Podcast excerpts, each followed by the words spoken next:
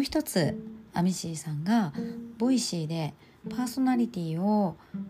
あのスタートされたのが配信スタートされたのが今年の4月からなんですけどねと Voicyさんからオファーが来たそうなんですよ。まあ、あの彼女は人気 YouTuber だし、あの著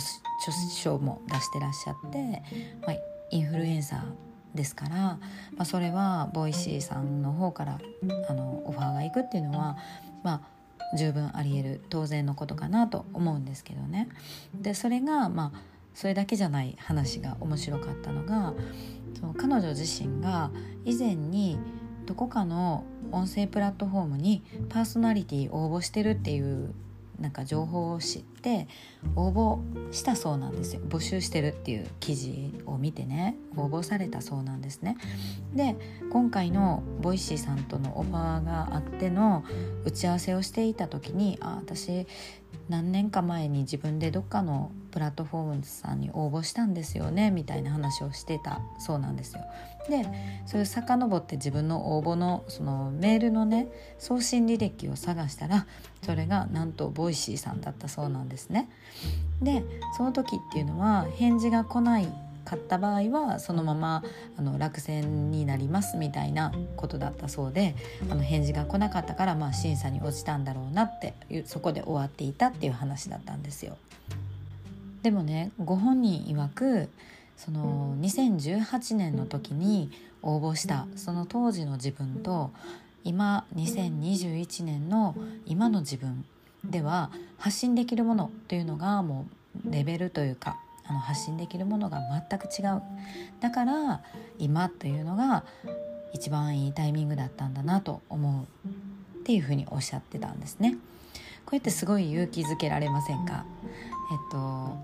こんなにね今の時点でめちゃくちゃインフルエンサーと言われる人であっても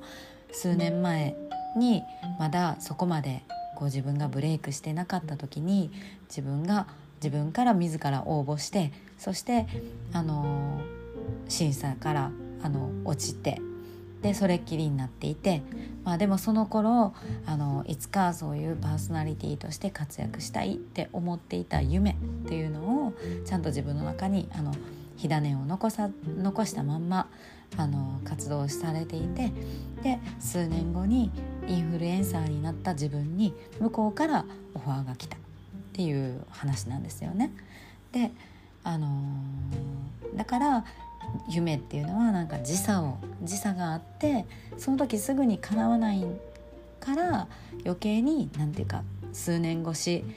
もっとかかる場合もあると思うんですけど、えーと、長い時間を経て叶った時の喜びとかそれもまたこうひとしおでその自分の成長というのもまたさらに大きいっていうようなお話だったんですよね。ということで、まあ、私も、あのー、これから自分の発信っていうのは多角的に